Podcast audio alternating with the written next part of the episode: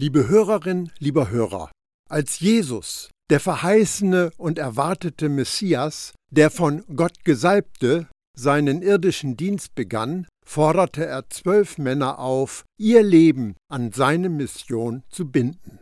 Das waren seine Schüler, später Apostel genannt, die dreieinhalb Jahre in enger Gemeinschaft mit Jesus verbrachten und unmittelbare Augen- und Ohrenzeugen von dem wurden, was Jesus gelebt, gesagt und getan hat.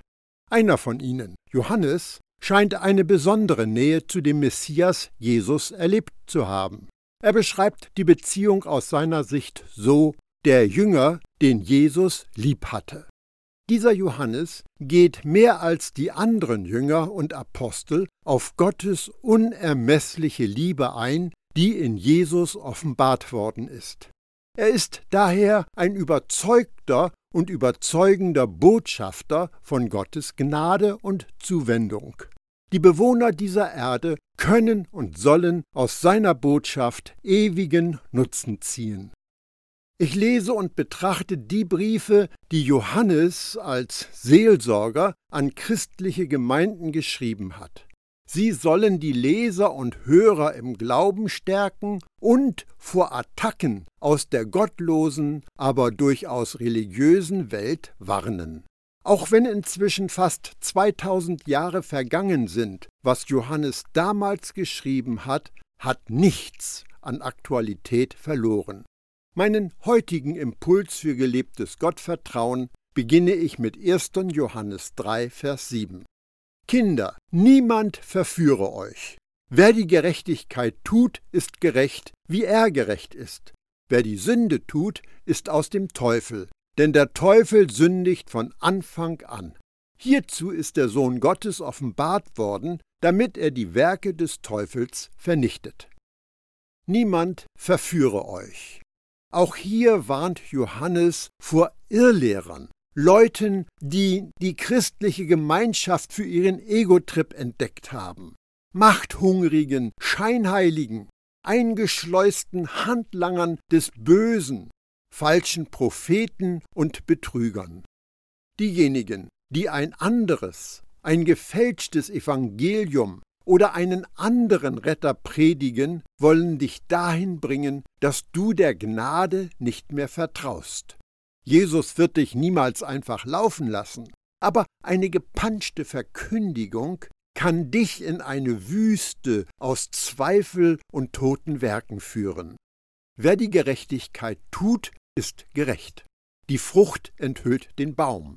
Wir sind nicht gerecht, weil wir gerechte Taten tun, wir praktizieren Gerechtigkeit, weil der Gerechte in uns lebt, der uns zu seiner Gerechtigkeit gemacht hat.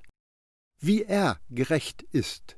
Wieder erinnert uns Johannes daran, dass Jesus der wahrhaft Gerechte ist. Losgelöst von Jesus kannst du nicht gerecht sein, aber er ist gerecht, und die von ihm Geborenen sind gerecht und wandeln in seiner Gerechtigkeit. Wer Sünde tut, ist aus dem Teufel. Hier und zwei Verse später sagt Johannes, dass diejenigen, die Sünde praktizieren, Kinder des Teufels sind.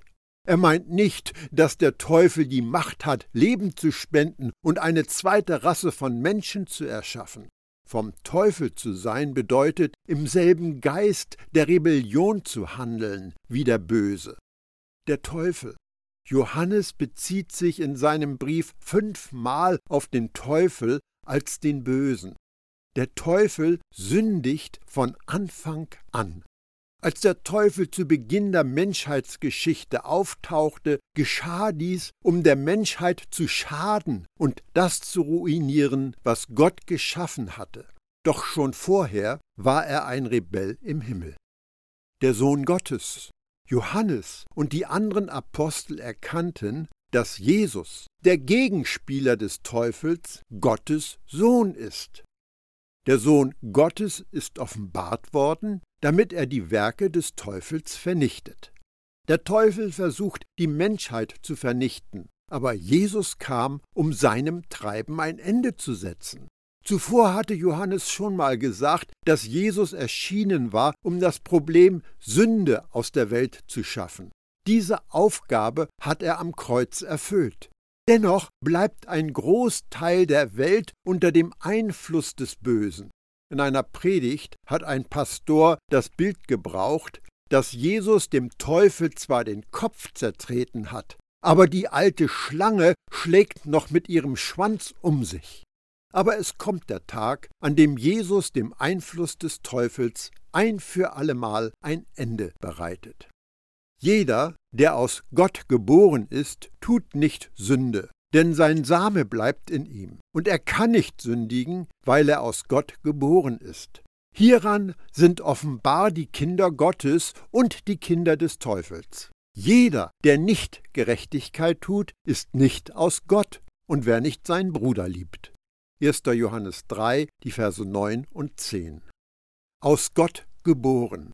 Johannes spricht hier von Glaubenden, die sich in Gottes Familie haben hineinlieben lassen und nun seine Kinder sind. Jeder, der aus Gott geboren ist, tut nicht Sünde.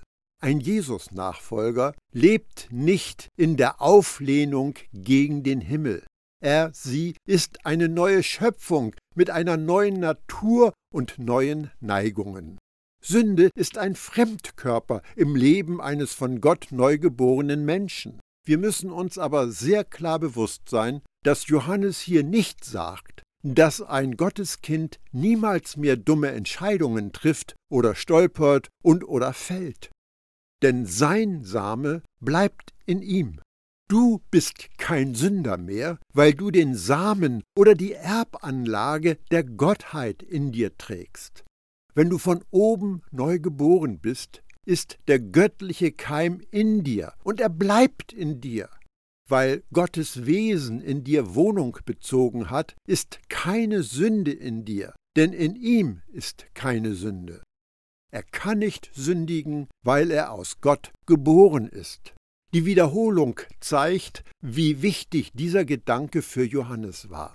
Eins mit Jesus, er in dir und du in ihm, bist du kein Sünder mehr. Es ist nicht mehr in deiner Natur verwurzelt zu sündigen, denn dir ist eine neue, sündlose Natur gegeben worden. Hier geht es nicht um deine fromme Leistung, sondern um deinen Stammbaum. Adam bringt Sünder hervor, aber Gott nicht. In deinem alten Leben bist du in die Fußstapfen deines untreuen Vaters Adam getreten. Du bist den Trieben des Fleisches gefolgt, weil sie das einzige Verlangen waren, das du hattest. Aber du wurdest aus Adam herausgenommen und in Jesus hineinversetzt. Du bist ein Teilhaber seiner göttlichen Natur geworden.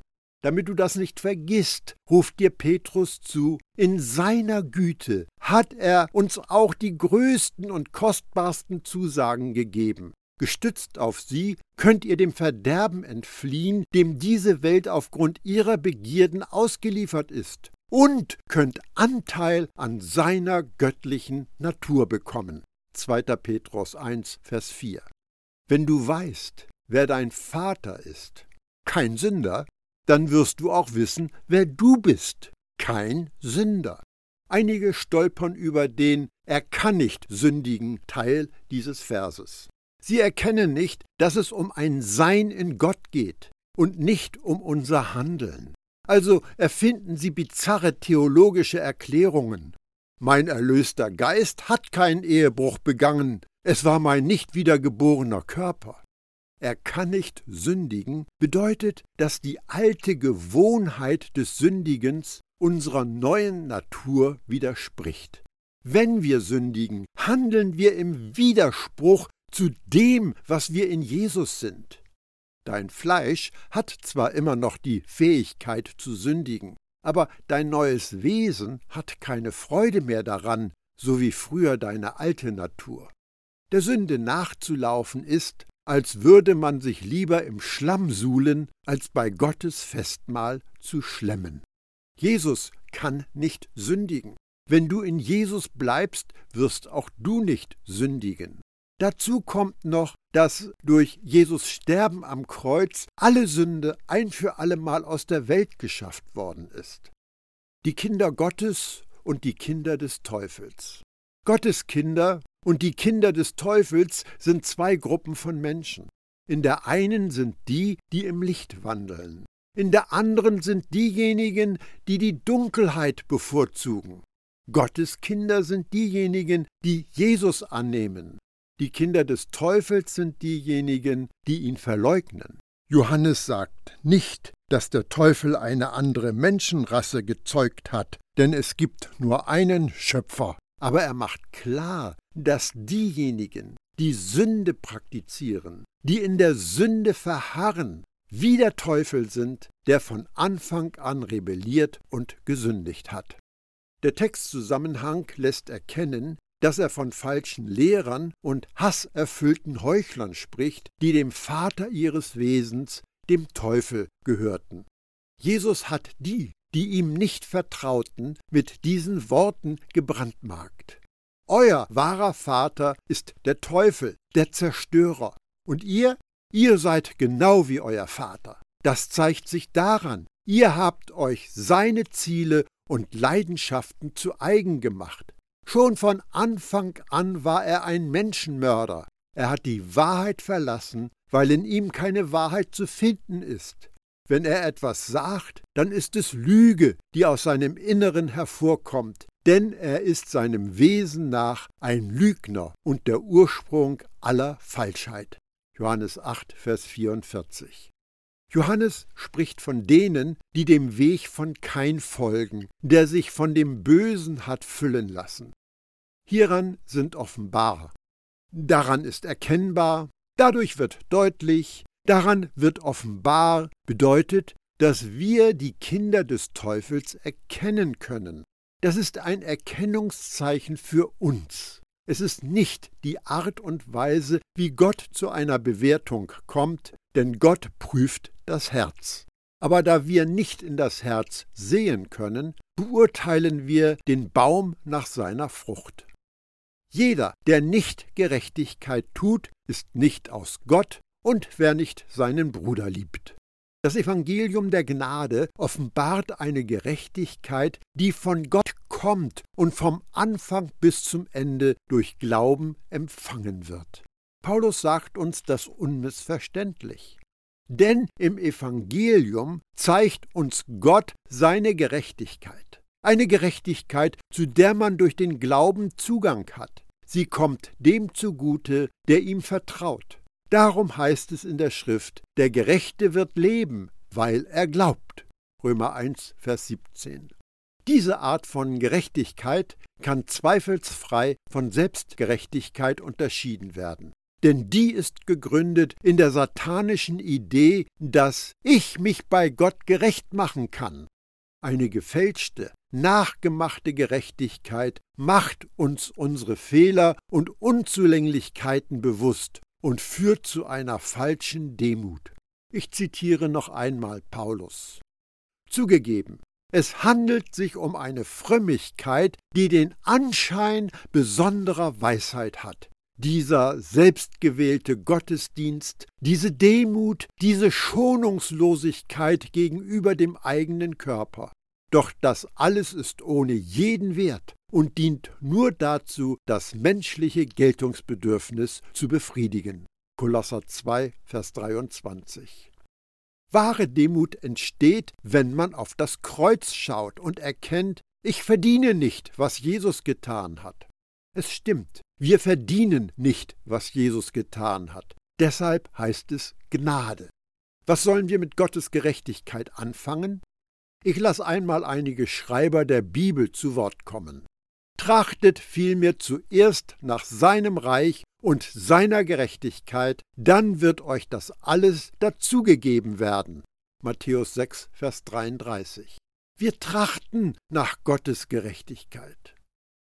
Durch die Sünde des einen Menschen gerieten wir unter die Herrschaft des Todes. Doch durch den anderen Menschen, Jesus Christus, werden alle, die Gottes Gnade und das Geschenk der Gerechtigkeit annehmen, über Sünde und Tod siegen und leben.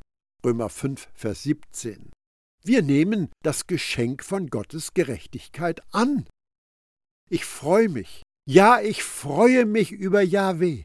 Meine Seele jubelt über meinen Gott. Er kleidet mich in Gewänder des Heils und legt mir den Mantel der Gerechtigkeit um. Wie ein Bräutigam bin ich festlich geschmückt, wie eine Braut, die ihr Geschmeide anlegt. Jesaja 61, Vers 10. Wir kleiden uns mit Gottes Gerechtigkeit.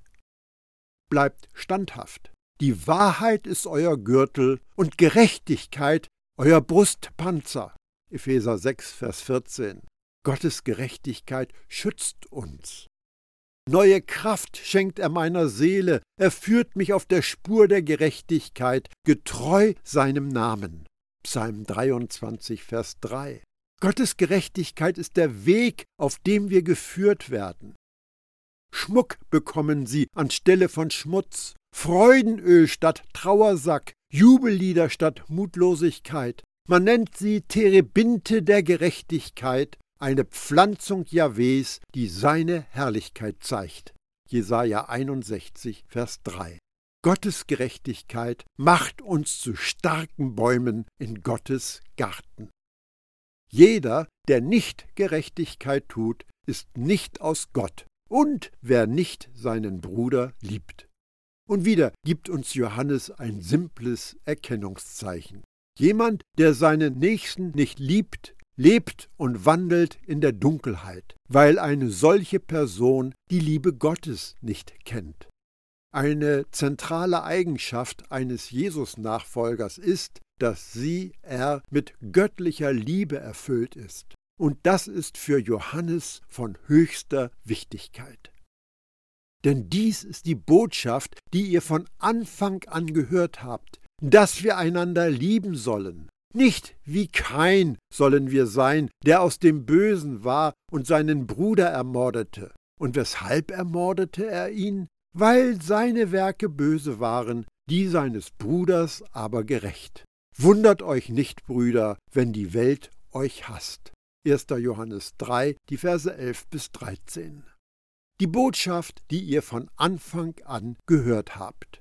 Das ist das Startguthaben, die Investitionsmasse direkt von Jesus verteilt, die sich über diese Welt ausbreiten soll. Ich gebe euch ein neues Gebot. Liebt einander. Ihr sollt einander lieben, wie ich euch geliebt habe. Johannes 13, Vers 34. Liebt einander. Wir lieben nicht, um uns mit Hilfe einer Pflichtübung als Gottes Kinder zu qualifizieren. Wir lieben, weil wir vom Gott der Liebe ist, von neuem geboren und dadurch zu seinen Kindern geworden sind und in unseren Körperzellen Gottes DNA das Sagen hat. Wenn wir uns mit der uneingeschränkten Liebe unseres Vaters füllen lassen, sind wir in der Lage, andere mit der gleichen Hingabe zu lieben. Wie in allen Bereichen des Lebens übernimmt unser Vater die Führung und wir folgen. Die Ermunterung, sich gegenseitig zu lieben, wird hier als die Botschaft, die ihr von Anfang an gehört habt, bezeichnet. An anderer Stelle ist es sein Gebot oder ein neues Gebot. Aber ganz egal, welche Formulierung gebraucht wird, in jedem Fall kommt die Botschaft oder das Gebot von Jesus. Nicht wie Kain, der aus dem Bösen war. Kain war vom Bösen, weil er Gottes Warnung in den Wind schlug und dem Hass und Mord nachgab. Paulus bringt es auf den Punkt, wenn er den Christen in Rom schreibt, Wisst ihr nicht, wem ihr euch als Sklaven hingebt, um ihm zu gehorchen, dessen Sklaven seid ihr und müsst ihm gehorchen, es sei der Sünde zum Tode oder dem Gehorsam zur Gerechtigkeit? Römer 6, Vers 16 der seinen Bruder ermordete. Von Anfang an waren diejenigen, die mit Gott lebten, denen ein Dorn im Auge, die ihr Leben selbst in die Hand nehmen wollten und sich eigene Definitionen für Gerechtigkeit geschaffen haben. Und weshalb ermordete er ihn? Weil seine Werke böse waren. Wir mögen denken, dass Keins Mord die böse Tat war, aber es kam zu diesem gewalttätigen Geschehen, weil seine Taten böse waren. Böse Taten folgen einem ungläubigen Herzen. Sie sind Frucht der toten Religion. Die seines Bruders aber gerecht. Abel wurde wegen seines Glaubens als gerecht bezeichnet. Jesus nannte Abel einen Gerechten. Der Schreiber des Briefs an die Hebräer erwähnt, durch Glauben wurde ihm das Zeugnis ausgestellt, gerecht zu sein. Kein hatte aufgrund seines Unglaubens nicht die Gerechtigkeit, die vor Gott gilt, damit war er selbstgerecht. Der Unglaube erbittet nichts von Gott, aber er prahlt. Schau dir an, was ich für dich getan, gebaut, mitgebracht habe. Der Unglaube müht sich ab und erreicht nichts. Während der Glaube begriffen hat, dass wir durch Gnade allein alles geschenkt bekommen, was wir im Leben nötig haben. Gerechte Taten offenbaren das Vertrauen und die Geborgenheit in Jesus. Wundert euch nicht. Wenn die Selbstgerechten Jesus verfolgt haben, werden sie auch diejenigen verfolgen, die ihm folgen. Jesus spricht dieses Thema ganz nüchtern an. Denkt an das Wort, das ich euch gesagt habe. Ein Diener ist nicht größer als sein Herr. Da sie mich verfolgt haben, werden sie auch euch verfolgen. Und wenn sie auf mein Wort gehört haben, werden sie auch auf euch hören. Johannes 15, Vers 20. Wenn die Welt euch hasst, seit dem Beginn der Menschheit haben diejenigen, die auf ihre selbstgemachte Gerechtigkeit bauen, diejenigen verfolgt, die auf die Gerechtigkeit vertrauen, die von Gott kommt. Das hat einen einleuchtenden Grund. Selbstgerechte fühlen sich von Gnade bedroht, weil Gnade alles untergräbt und sinnlos macht, wofür sie geschuftet haben. Selbstgerechte Menschen hassen den einen, der Gnade heißt, und sie hassen diejenigen, die ihm folgen. Deshalb gibt Jesus seinen Nachfolgern mit auf den Weg, wenn die Welt euch Hass entgegenbringt, dann sollt ihr wissen, dass sie mich schon vor euch gehasst hat. Johannes 15, Vers 18. Wir wissen, dass wir aus dem Tod in das Leben hinübergegangen sind, weil wir die Brüder lieben. Wer nicht liebt, bleibt im Tod. Jeder, der seinen Bruder hasst, ist ein Menschenmörder. Und ihr wisst, dass kein Menschenmörder ewiges Leben bleibend in sich hat. 1. Johannes 3, die Verse 14 und 15. Wir wissen oder wir können sagen oder beurteilen, wenn jemand Jesus aufgenommen hat, weil wir die Beweise der brüderlichen Liebe sehen. Jesus ist da unmissverständlich. Daran werden alle erkennen, dass ihr meine Jünger seid, wenn ihr einander liebt. Johannes 13, Vers 35. Gott dagegen erkennt und weiß, weil er in das Herz schaut. Der bereuende Mensch, der sich auf seinem Sterbebett an Jesus wendet, ist genauso gerettet wie der Heilige, der ein Leben lang Gottes Liebe versprüht und für die anderen da ist. Wir sind aus dem Tod in das Leben hinübergegangen. Das aber nicht, weil wir andere lieben, sondern weil wir an denjenigen glauben, der Jesus gesandt hat. Es ist Jesus, der gesagt hat, Feierlich versichere ich euch, wer auf das hört, was ich zu sagen habe, und dem, der mich gesandt hat, sein Vertrauen schenkt, der besitzt das ewige, unzerstörbare Leben. Ja, er muss nicht in das Gericht hinein, sondern er ist schon hinübergewechselt aus dem Bereich des Todes in den Herrschaftsbereich des Lebens. Johannes 5, Vers 24. Leben, uns neues Leben oder ewiges Leben zu geben, ist ein Grund, warum Jesus gekommen ist. Jesus kam nicht nur, um uns von der Sünde zu befreien oder uns eine neue Natur zu geben. Er kam, um uns ein neues Leben zu geben, in dem alles andere hineingepackt ist. Jesus sagt über seinen Auftrag, Ich aber bin gekommen, um ihnen Leben zu bringen, Leben in ganzer Fülle. Johannes 10, Vers 10. Wenn wir das Evangelium verkünden, erzählen wir den Menschen von dem neuen Leben, das Jesus allen anbietet. Ein Engel, der eingesperrten Aposteln die Gefängnistüren geöffnet hat, gab den Auftrag, stellt euch vor die Leute und verkündet ihnen die Botschaft vom Leben. Apostelgeschichte 5, Vers 20. Wir lieben die Brüder, weil Jesus Menschen liebt und sein Geist in uns wohnt. Wenn Menschen sich Jesus ausliefern, gießt Gott seine Liebe in ihre Herzen. Er gibt uns so viel Liebe, dass Liebe zu anderen aus uns herausfließen kann. Und wieder müssen wir uns im Klaren sein, dass wir unsere Mitmenschen nicht lieben, um uns die Liebe unseres Vaters zu verdienen. Wir lieben andere, weil wir seine große Liebe erhalten haben. Wer nicht liebt, bleibt im Tod. Hass gegen andere oder die Weigerung, Liebe weiterzugeben, deutet darauf hin, dass man keine Liebe von demjenigen, der Liebe ist, an sich herangelassen hat. Ein liebloses Leben ist im Grunde genommen überhaupt kein Leben.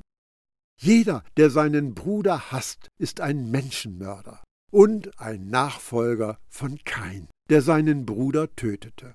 Johannes zieht gegen die Selbstgerechtigkeit mit dem gnadenlosen Gesetz zu Felde. Das hat er von Jesus abgeguckt, der sehr deutlich machte, Ihr habt gehört, dass zu den Alten gesagt wurde, du sollst nicht töten. Wer aber tötet, der sei dem Gericht übergeben. Ich aber sage euch, jeder, der seinem Bruder zürnt, sei dem Gericht übergeben. Und wer zu seinem Bruder sagt, du Trottel, der sei dem Hohen Rat übergeben, und wer sagt, du Narr, der sei der Feuerhölle übergeben. Matthäus 5, die Verse 21 und 22. Wer meint, man könne durch seine frommen Bemühungen das Gesetz erfüllen, wird hier sehr drastisch eines Besseren belehrt. Du kannst nicht nach dem Gesetz des alten Bundes in seiner eigentlichen tiefen Bedeutung leben. Die einzige Aufgabe des Gesetzes ist, Menschen zu Jesus, dem Retter, zu führen. Du hast wahrscheinlich niemanden ermordet, aber wenn du deine Mitmenschen hast oder auch nur abfällig über sie denkst, kennst du Gottes Liebe nicht. Hass und Mord sind Früchte vom gleichen Baum. Kein Menschenmörder hat ewiges Leben bleibend in sich. Diese Aussage bedeutet aber nicht, dass Mörder grundsätzlich für die Ewigkeit verloren sind. Denn Gottes Gnade kann Mörder wie Mose und David retten. Aber diejenigen, die noch von Hass und Ablehnung gefangen gehalten werden, müssen sich, bevor es zu spät ist, an Gott wenden, der Gefängnistüren aufbricht und befreit.